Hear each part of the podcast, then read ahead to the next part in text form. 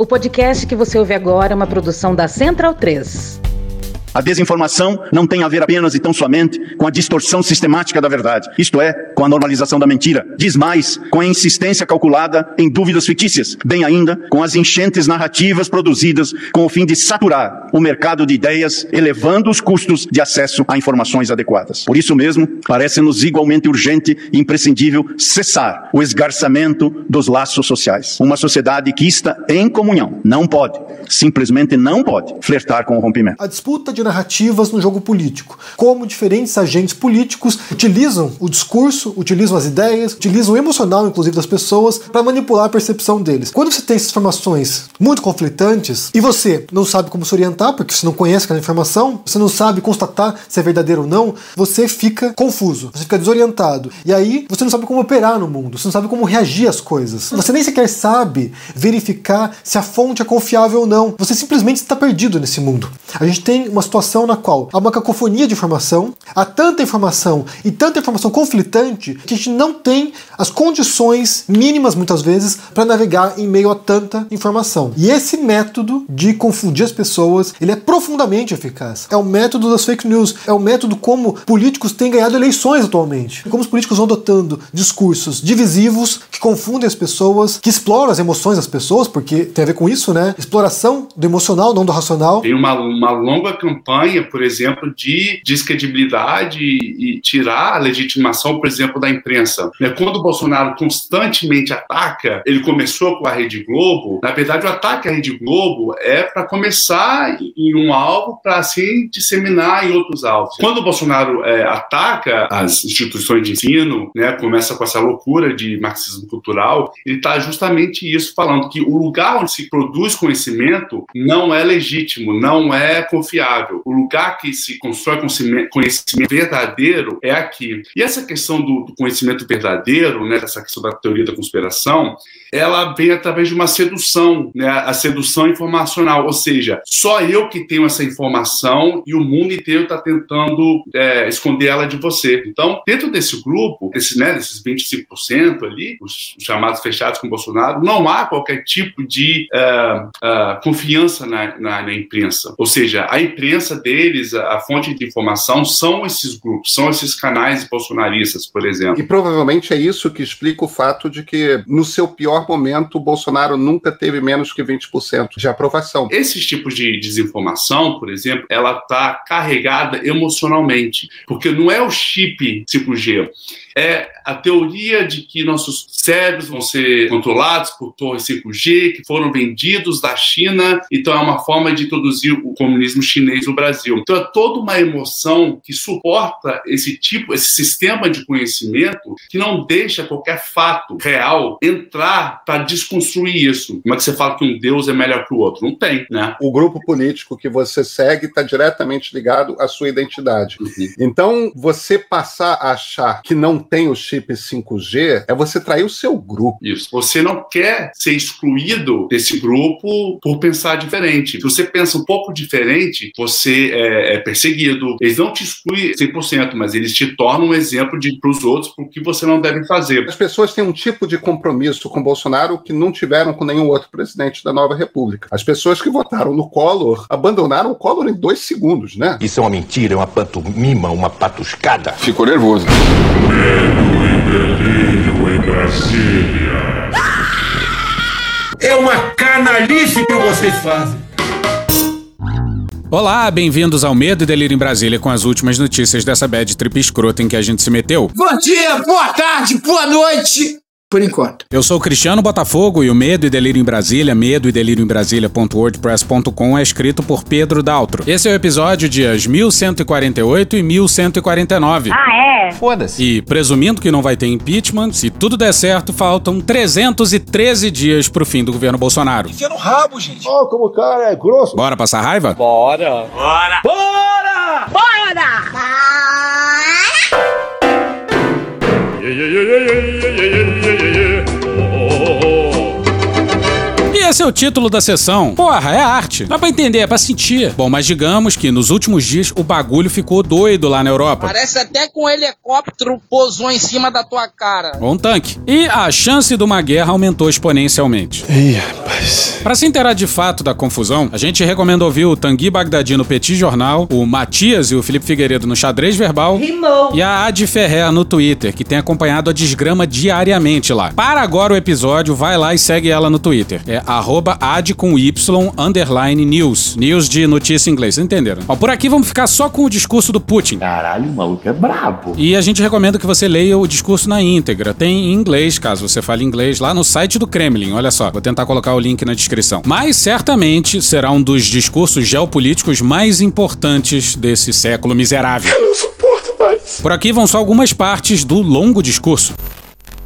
Gostaria de enfatizar novamente que a Ucrânia não é apenas um país vizinho para nós. É parte inalienável de nossa própria história, cultura e espaço espiritual. É uma luta espiritual. São nossos camaradas, muito queridos para nós. Não só colegas, amigos e pessoas que serviram juntos, mas também parentes, pessoas ligadas por sangue, por laços familiares. Então começarei com o fato de que a Ucrânia moderna foi inteiramente criada pela Rússia, ou para ser mais preciso, pela Rússia bolchevique, comunista.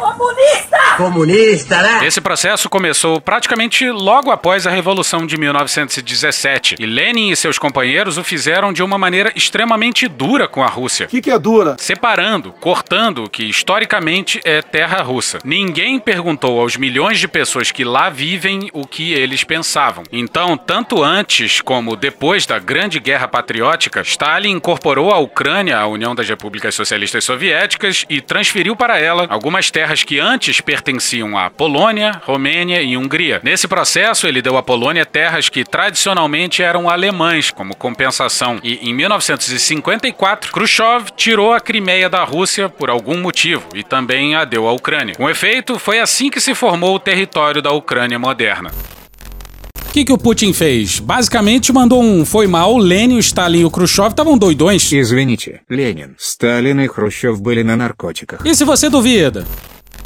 À primeira vista parece incompreensível, louco até. Eu não tô doido, não! Não estou colocando a culpa em ninguém aqui. Não, não parece. E o Putin disse que ninguém perguntou a quem vivia lá o que achavam. Pô, pergunta agora então, porra. Calma. Guerras costumam ser justificadas pelos erros de outros países, mas do próprio país deve ser a primeira vez. Nunca antes na história da humanidade. Em relação ao destino histórico da Rússia e de seus povos, os princípios de desenvolvimento do Estado de Lenin não foram apenas um erro, foram piores que um erro, como diz o ditado. Nem existe isso, você tá inventando palavras. Isso ficou absolutamente claro após a dissolução da União Soviética em 1991. A desintegração do nosso país unido foi provocada pelos erros históricos e estratégicos cometidos pelos líderes bolcheviques e da liderança do Partido Comunista da União Soviética. Erros cometidos em diferentes momentos na construção do Estado e nas políticas econômicas e étnicas. A consequência disso é o colapso da Rússia histórica, conhecida como União das Repúblicas Socialistas Soviéticas. E essa é a parte chave, isso não deveria ser surpresa para ninguém. Ninguém. O que a Rússia quer é voltar aos bons e velhos tempos da Rússia imperial, num expansionismo que não tem como dar certo. Isso não versa necessariamente sobre o Putin, mas sobre a própria história da Rússia. Uma coisa, e nisso os russos parecem ter razão, é impedir que a OTAN chegue muito perto de suas fronteiras. Isso estava no acordo lá atrás, quando da criação da OTAN. Tem documento britânico provando isso. Outra, completamente diferente, Completamente diferente? é dar largada num projeto expansionista, ou pelo menos expansionista em relação ao que a Rússia tem hoje. Uma coisa é uma coisa, outra coisa é outra coisa. Quem tá nesse pique, aparentemente, também é o Erdogan, que acha que a Turquia cedeu território demais e não tá satisfeito com isso. Vale pra Grécia e Líbia, por exemplo. Burak Bir no Anadolu Agency, no dia 9 de janeiro de 2020. Referindo-se a planos juntamente com a Líbia, no sentido de enviar tropas turcas para o país, Erdogan disse que, abre aspas, estamos nessas terras, a Líbia, onde nossos ancestrais fizeram história, pois fomos convidados para resolver injustiças e perseguições. Bom, mais ou menos como o Putin foi convocado a Donetsk e Lugansk, áreas comandadas por rebeldes na Ucrânia e agora declarados independentes pelo governo russo. Agora você imagina que bagunça seria a Europa com um expansionista no sudeste e outro no leste. Mas volta pro Putin, os stalinistas não devem ter gostado muito do discurso dele não.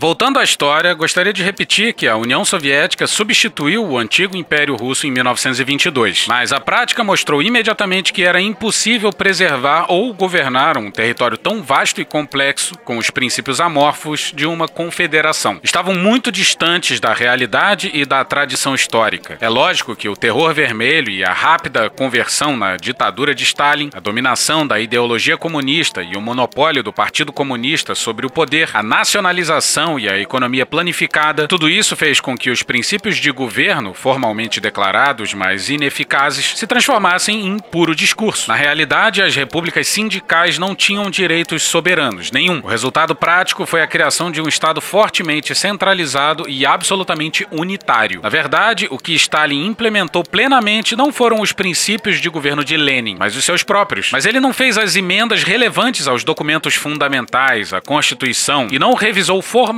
os princípios de Lenin subjacentes à União Soviética. Tomando pela aparência, parecia não haver necessidade disso, porque tudo parecia estar funcionando bem no contexto de um regime totalitário, e visto pelo lado de fora, parecia maravilhoso, atraente e até super democrático. No entanto, é uma grande pena que os fundamentos fundamentais e formalmente legais de nosso Estado não tenham sido prontamente limpos das fantasias odiosas e utópicas inspiradas pela Revolução, que são absolutamente destrutivas para qualquer Estado normal. Como muitas vezes aconteceu em nosso país antes, ninguém pensou no futuro. E o PT, hein? Opa, esqueci que a gente estava na Rússia. Mas talvez a maior doideira seja essa parte que vai seguir. É preciso notar que a Ucrânia, na verdade, nunca teve tradições estáveis de um Estado real. Caralho! Pois é, o Putin tá dizendo que a Ucrânia nem um país é. Você não tinha nem que estar aqui, linda! E ainda lançou a clássica cartada nuclear.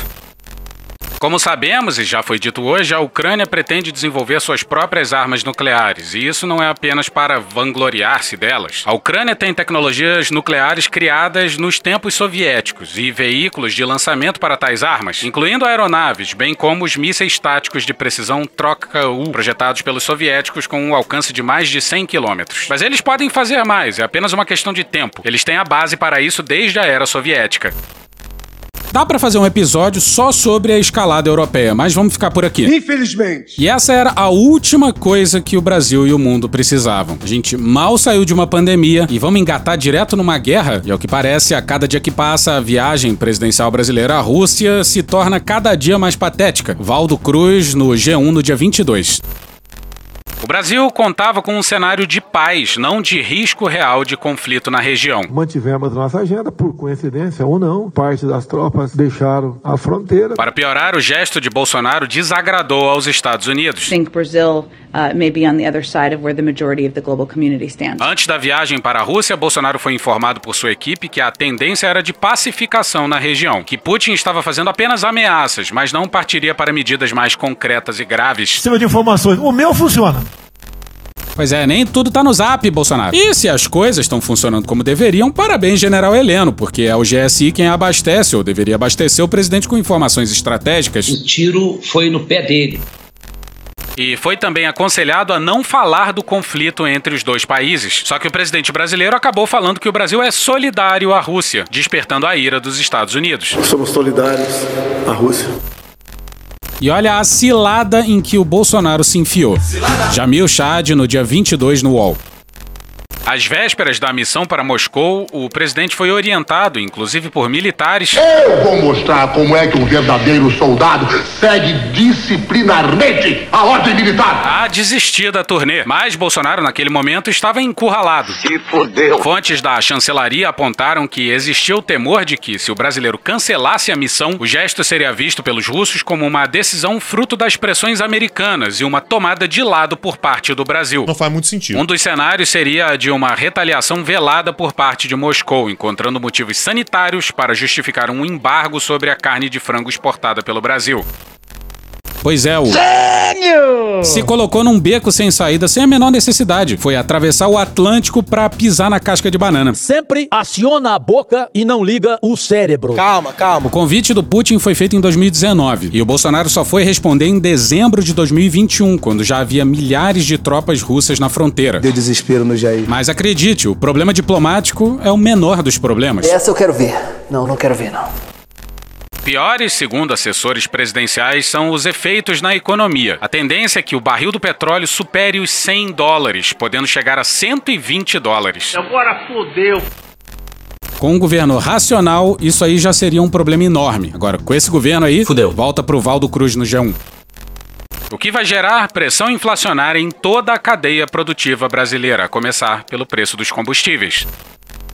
E o que Bolsonaro faz? Culpa os governadores e fica revoltado com o general que comanda a Petrobras. Esse mercado tem que dar um tempinho também, né? Um tempinho também, um pouquinho de patriotismo não faz mal a eles, né? E esse aumento vem para azar do governo brasileiro no momento em que havia uma boa notícia no setor, com uma queda constante do valor do dólar que sinalizava cair abaixo de R$ reais. De fato, o dólar vem caindo nos últimos dias. Capital especulativo não produtivo vindo para cá para o Brasil para aproveitar as taxas de juros altas do Brasil agora? Não sei. Mas a desgraça não para por aí. Já pedindo desculpa pelo provável erro na pronúncia do nome, Luciana Dinievich, no Estadão no dia 19. Nesse ano em que o mercado financeiro prevê uma expansão de 0,3% do PIB, terceiro ano já decola, Brasil começando a decolar, a economia está de novo decolando, a economia está bombando. Eu acho que a economia está voando. O Brasil está decolando, o Brasil está decolando de novo. O Brasil estava começando a decolar. O Brasil está decolando novamente. Eu, eu só posso estar otimista com o futuro do Brasil. A indústria deve ter uma contribuição importante para puxar esse número para baixo, enquanto os setores de serviços e agropecuária terão efeito neutro ou de expansão sobre a atividade. Fazendão, né? O fazendão. A indústria, que tem um peso de 20% no PIB, sofrerá com a elevação dos juros, recuando e afetando negativamente a economia. Se confirmada essa queda, o setor registrará sete recuos em 10 anos. Estou no limite, Brasil. Olha, o Brasil está no limite. Eles perderam o limite.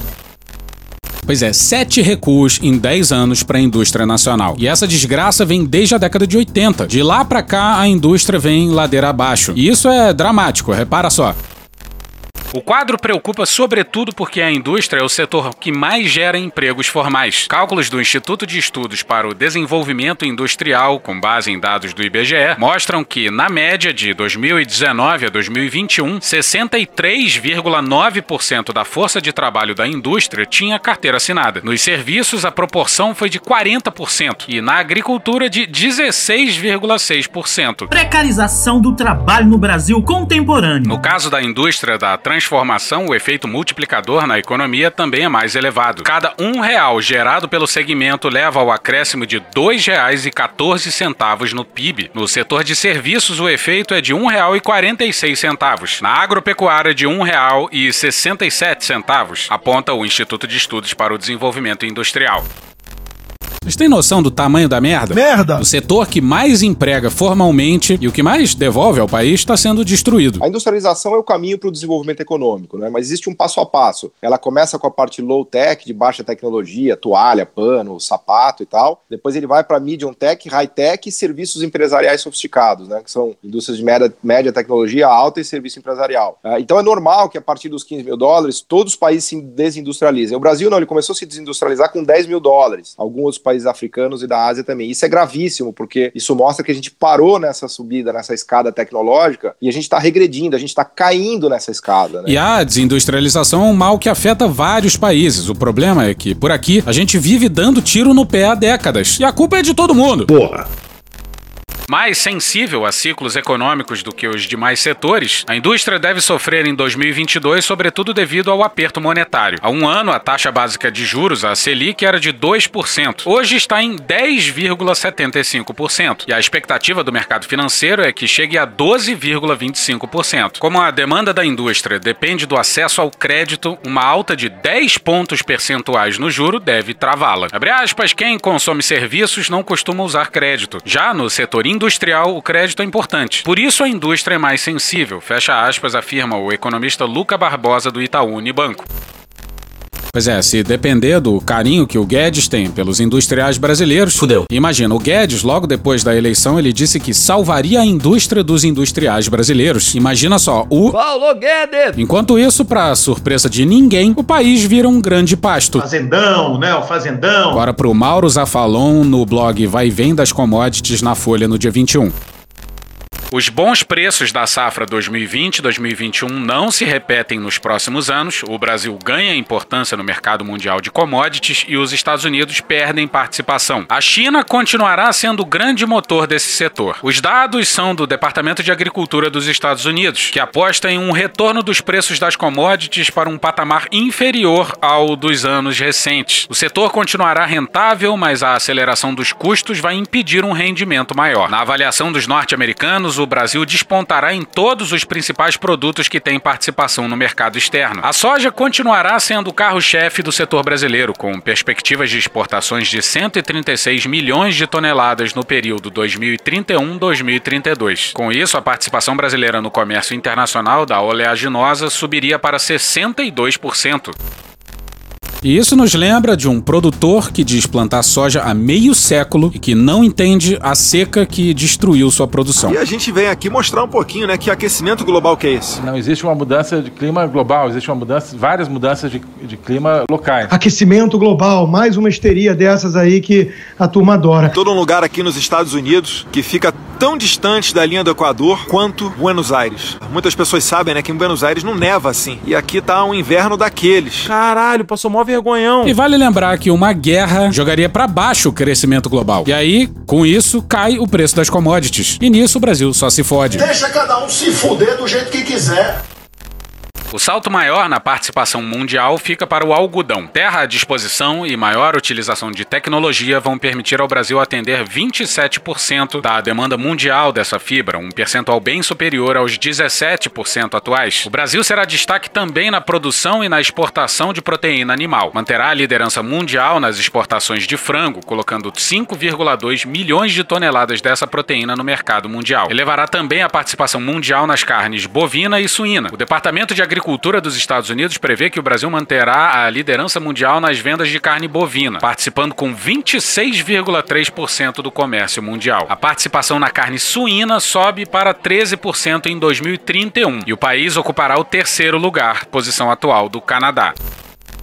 Pois é, não existe país bem sucedido no mundo sem uma indústria forte. E assim o Brasil segue sua triste sina. Aí você soma isso: bancada ruralista, bancada da Bíblia, bancada da bala e dois ministros do Bolsonaro no STF. Meu Deus! Pelo amor de Deus. Pelo amor de Deus, papá. Pelo amor de Deus. Pelo amor de Deus!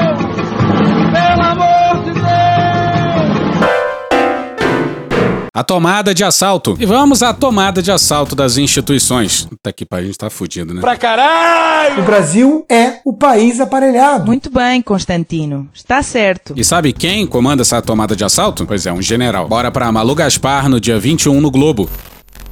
Em 14 de julho do ano passado, a Câmara de Comércio Exterior do governo federal tomou uma decisão amplamente comemorada pela indústria de armamentos. Revogou o imposto de 150% sobre a exportação de revólveres, carabinas, rifles semiautomáticos e de munições para uso civil na América do Sul e América Central, incluindo os países do Caribe. A eliminação da alíquota era uma reivindicação antiga das empresas, especialmente da Taurus, a maior do país. Por que será? Da Taurus, não sou garoto propaganda da Taurus não, mas estão com lançamentos de armamento aqui. Obviamente, visando uma possibilidade de concorrência no futuro, que pode acontecer. A Taurus está lançando aqui um fuzil. O nosso T4, né? O nosso T4 e a pistola TS. Isso porque a relação deles era conflituosa, porque o Bolsonaro queria abrir o mercado de armas para os gringos, o que ia fuder com a Taurus. Mas tudo se resolveu graças a um certo general. As empresas já tinham conseguido zerar a taxa para armas de menor calibre em 2010, mas enfrentavam a resistência da Polícia Federal para eliminar a cobrança sobre a exportação de armas e munições de grande porte. O pedido para eliminar o imposto foi feito pela própria Taurus em setembro de 2020. Mas, em dezembro, o delegado responsável pela divisão de repressão ao tráfico de armas, Marcos Vinícius Dantas, fez uma nota técnica se opondo frontalmente à liberação. Ô, cara! Ô, cara! E aí, aconteceu o que acontece quando a desagrada o sensibilíssimo presidente. O documento, produzido a pedido da própria Camex, lembrava que o imposto tinha sido criado em 2001 com o objetivo de coibir o tráfico de armas, uma vez que muitos armamentos exportados legalmente para alguns países vizinhos, especialmente o Paraguai, voltavam ao Brasil via contrabando, abastecendo o crime organizado e grupos paramilitares. Esse grupo de extermínio, no meu entender, são muito bem-vindos. Se depender de mim, terão todo o apoio. Apenas os cigarros sofriam taxação semelhante, pelo mesmo motivo. Cala a boca, meu irmão. Você fuma, cara. Você come fumaça. No documento, o chefe da divisão de combate ao tráfico de armas citava como exemplo um levantamento da própria PF. É Polícia Federal. Ô, cara! Que mostrou que das 11 mil armas ilegais apreendidas no Brasil em 2018, 30% tinham sido fabricadas aqui mesmo e pela própria Taurus. Caralho! Lamento, lamento. Quer que faça o quê? E se levar pro Supremo, periga cair na relatoria do ministro. Castro Nunes. Ou do ministro. Terrivelmente evangélico. Se cair na mão deles, vai a plenário e um pedido de vista é certo. Quando você fala em pautas conservadoras, ele já pediu vista de muita coisa que tem que ver com conservadorismo. E se, se, se ele apenas votasse contra, ele ia perder por 8 a 3 né? Ou 10 a 1 A gente não quer perder por 8 a 3 10 a 1 A gente quer ganhar o jogo ou empatar. E ele está empatando esse jogo. E dizia que, embora não fosse possível aferir em que medida a taxa tinha sido capaz de frear o tráfego bumerangue em razão da grave deficiência nos sistemas de controles, fiscalização e combate ao crime no país, revogá-la seria temerário pela mesma razão. Abre aspas, se a Polícia Federal, órgão de controle de armas de uso civil no país e responsável por combater o tráfico de armas, sequer possui acesso aos sistemas mínimos de controle e rastreamento administrados pelo Exército Brasileiro, aos quais deveria ter, e diante da dos órgãos de segurança pública não terem condições hábeis de monitorar se referidas exportações estão ou não impactando nos índices e apreensões nacionais, não seria adequada e oportuna a extinção do imposto de exportação. Fecha aspas, afirma trecho do parecer. Pois é, já dissemos isso no último episódio, vamos dizer de novo. Ao que parece, se alguém apreender um fuzil, não dá para rastrear sua origem, porque o exército não compartilha o banco de dados. Tem que todo mundo comprar fuzil, pô. Vai morrer gente no Brasil e o exército tem outras prioridades. O laboratório químico farmacêutico do exército, mais antigo do Brasil, se tornou um forte aliado no combate à Covid-19. O exército tem aproveitado o espaço para aumentar a produção de cloroquina, os trâmites do processo constam de uma sequência de documentos obtidos via Lei de Acesso à Informação pela equipe da coluna e pelo Instituto Sou da Paz. Eles mostram que, ao contrário da PF, desde o início o Ministério da Defesa foi favorável à revogação do imposto. Esse Braga Neto. Pois é, e daí que as armas vão ser contrabandeadas pro Brasil depois, né, general? Mais importante do que a tua vida é a sua liberdade. Se vai morrer alguns inocentes, tudo bem. Por meses, o lobby da indústria de armas tentou encontrar um meio de furar o bloqueio da PF, até que, em 20 de maio de 2021, sem maiores explicações, a defesa voltou à carga. Esse Braga Neto. Num ofício ao Ministério da Justiça, o secretário de Produtos de Defesa, Marcos Degô, pediu que a corporação reconsiderasse sua manifestação. A resposta veio em junho, em dois despachos curtos. Segundo os dois documentos, agora a PF não mais se opunha à revogação da taxa. E em junho, o Braga Neto, Esse Braga Neto. teve encontro com a Taurus. Johan Zeller na coluna da Malu Gaspar no Globo no dia 22. Na ocasião, Braga Neto Esse Braga Neto. não poupou elogios a Taurus. Abre aspas. A presença da empresa em mais de 100 países demonstra sua inegável capacidade de inovação, competitividade de preços e competência em manter uma cadeia de suporte global. Fecha aspas. Em 9 de junho, mesma data da visita do ministro a Taurus, a direção da PF atendeu ao pedido da defesa e enviou à Camex dois despachos dizendo que a corporação não se opunha à revogação da taxa de exportação, sem consultar Dantas, conforme demonstram documentos da própria corporação. Aparelhamento. Pois é, a parte técnica não foi consultada. Todos foram escolhidos por critérios técnicos. Formei um ministério extremamente técnico. Temos uma equipe de ministros fantástica, escolhida por critérios técnicos.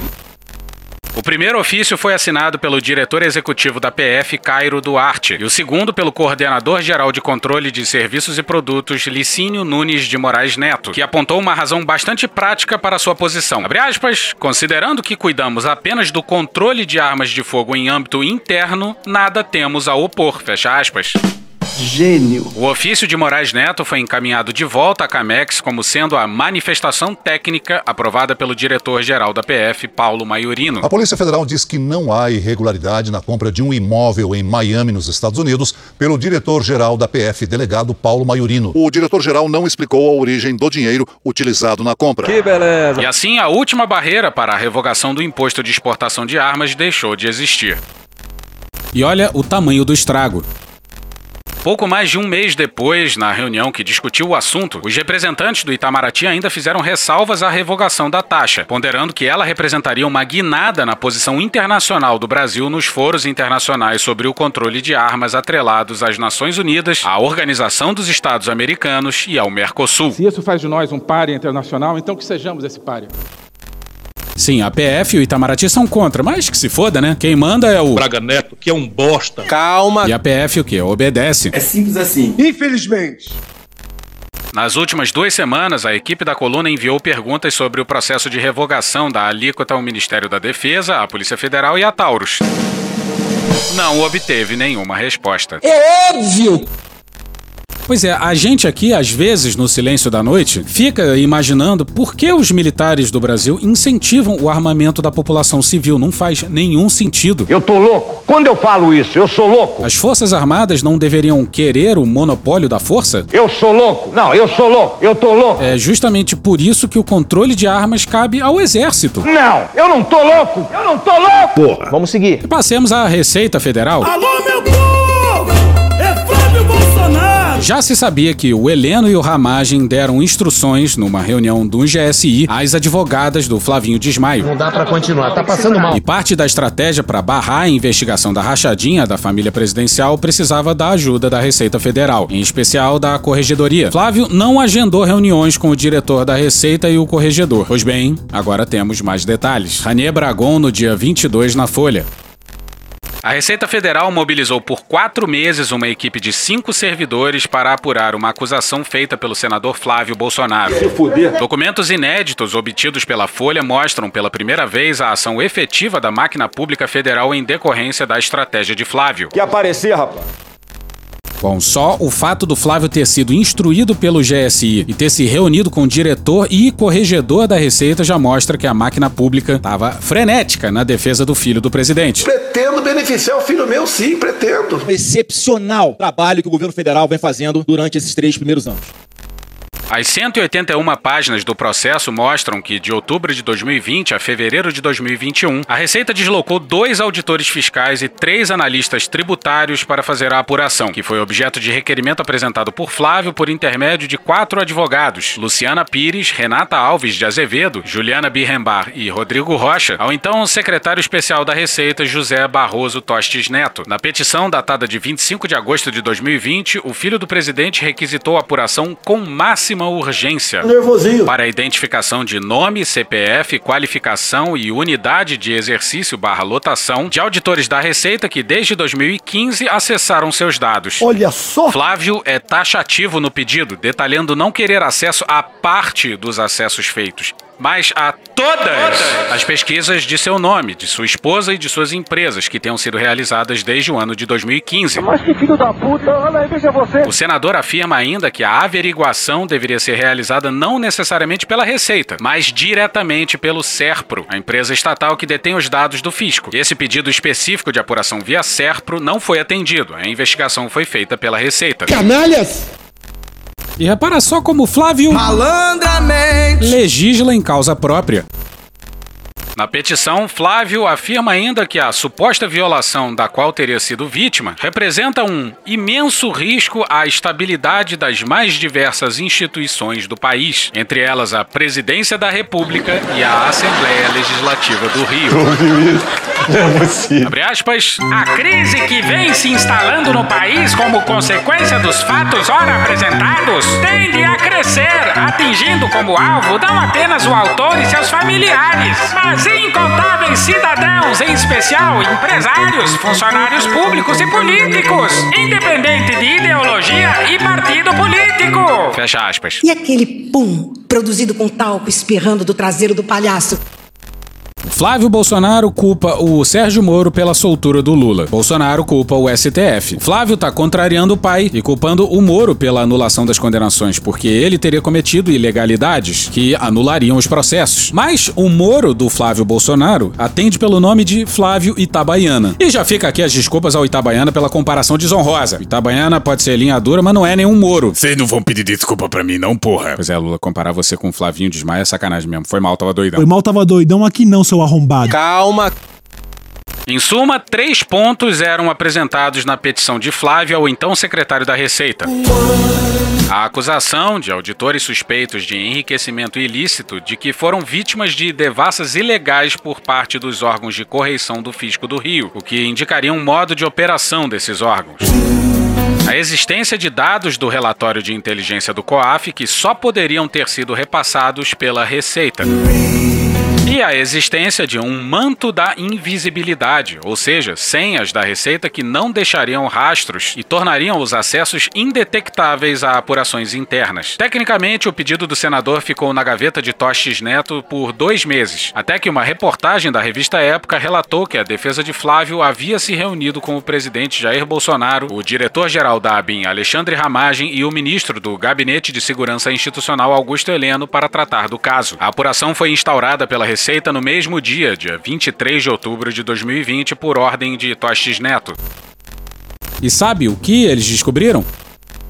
A investigação do fisco concluiu pela improcedência das três teses do filho do presidente. Que delícia! Que delícia, cara! Meu dia tá muito feliz hoje, cara. É, até me emocionei. Relembrou que a acusação dos auditores fiscais suspeitos de enriquecimento ilícito não tinha resultado em nenhuma prova de ato ilegal pela corregedoria. Apontou que os dados do relatório de inteligência do COAF não tinham nenhuma informação estranha àquele órgão. E disse que, abre aspas, todo e qualquer acesso aos sistemas e bancos bancos de dados fiscais possuem registros de quem efetuou e de quando foi realizado. Fecha aspas. Não existindo, portanto, o alegado manto da invisibilidade. Cala a boca, não perguntei nada. Por fim, o relatório afirmou que, na análise do histórico de acesso aos dados fiscais de Flávio Bolsonaro, aspas, não foram verificados indícios mínimos de materialidade de possíveis infrações disciplinares que ensejariam a continuidade ou o aprofundamento do feito. Fecha aspas. O documento, datado de 25 de fevereiro de 2020, 2021 concluiu com a afirmação de que, abre aspas, foi possível verificar que nenhuma das alegações contidas no requerimento do senador Flávio Nantes Bolsonaro encontrou aderência à realidade dos fatos apurados. Mentiroso! Não se vislumbrando, por hora, indícios de eventual autoria e materialidade de possíveis ilícitos administrativos que justificariam a propositura de instauração de procedimento correcional acusatório. Fecha aspas.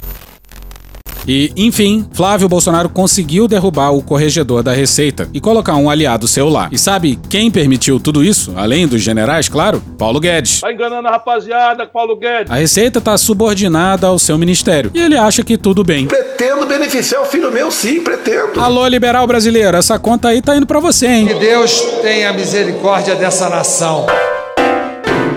E hoje ficamos por aqui. Veja mais, muito mais em medo em Brasília.wordpress.com, o blog escrito por Pedro Daltro. Esse episódios ou áudios de podcast Panorama CBN, Henri Bugalho, Canal Meio, Away de Petrópolis ou Gil Brother, Hermes e Renato, Carla Bora, Choque de Cultura, Rede Globo, Esse Menino, Léo Stronda, Tesoureiros do Jair, Diogo Defante, NBR, TV Justiça, Programa do Ratinho, UOL, TV Brasil, Metrópole, Jovem Pan, Molejo, Trapalhões, Costinha, Petit Jornal, Poder 360, TV Cultura, Desmentindo Bolsonaro, Paulo Gala, Zumbis em Brasília, Casimiro, Fala MR do Maurício Ricardo, Clube da Esquina, Leandro Rassum, Bruno Aleixo, Dom e Juan, TV Folha, Amada Foca, How I Met Your Mother, Rádio Band News FM, Greg News, SBT News, Porta dos Fundos, Jornal da Record, Sport TV, TV Câmara, Programa Cadeia, Band, Denis, MC Nandinho e Nego Ban, Cauê Moura, Brian McKnight, Conversas Cruzadas, Globo News, TV Senado, Meteoro Brasil e The Office. Thank you! Contribua com a nossa campanha de financiamento coletivo. É só procurar por Medo e Delírio em Brasília no PicPay ou ir no apoia.se barra Medo e Delírio. Porra, doação caralho, porra. Não tem nem dinheiro pra me comprar um jogo de videogame, morou, cara? Pingando um capilé lá, vocês ajudam a gente a manter essa bagunça aqui. Assine o nosso feed no seu agregador de podcast favorito e escreve pra gente no Twitter. A gente joga coisa também no Instagram e no YouTube. E o nosso Faz Tudo Bernardo coloca também muita coisa no Cortes Medo e Delírio no Telegram. E agora a gente também tem uma loja, loja.medoedelirioembrasilha.com.br. Eu sou Cristiano Botafogo, um grande abraço e até a próxima. Bora passar a raiva junto? Bora! Permite uma parte? Não lhe dou a parte. Não lhe dou a parte. É fazer circular mentira que faz com que as pessoas se engajem mais. E funciona. Esse grupo que trabalhou com Dorsey identificou quais seriam os sinais que o algoritmo deveria catar para ter boas conversas. Estamos esperando por esse algoritmo até hoje. E eu imagino que esse algoritmo não aconteceu porque eles descobriram que o engajamento no Twitter ia despencar, embora as conversas fossem melhorar muito. A gente está pedindo para companhias privadas de capital aberto, que são cobradas pelos seus acionistas para que deem a maior quantidade possível de lucro, a gente está pedindo a essas empresas que abram mão de uma fortuna para que não envenenem a sociedade. Elas não vão fazer isso. Puta que pariu. Porra. Porra. Porra. Porra! Putinha do poço. Problemas? Pornô. Pornô. Paralelepípedo de crack? Paralelepípedo de crack. Paralelepípedo de crack. Presidente, por que sua esposa Michele recebeu 89 mil de Fabrício Queiroz? Parte terminal do aparelho digestivo. Pum. Que bom do bom. Agora, o governo tá indo bem. Eu não errei nenhuma. Eu não errei nenhuma. Zero. Porra. Será que eu tô errando falar isso daí? Não tem como não dar errado. Vai dar errado. Tem tudo para não dar certo. O cu dilatado. Militem com sabedoria. Não adianta só defender, não adianta acreditar nas causas certas, é preciso fazer a defesa correta, na hora correta, com os argumentos corretos e principalmente, né, sem criar hostilidades gratuitas. A gente tá aqui com ideias assim muito semelhantes, então assim, não faz sentido a gente brigar. O senhor tá certo. Tá certo.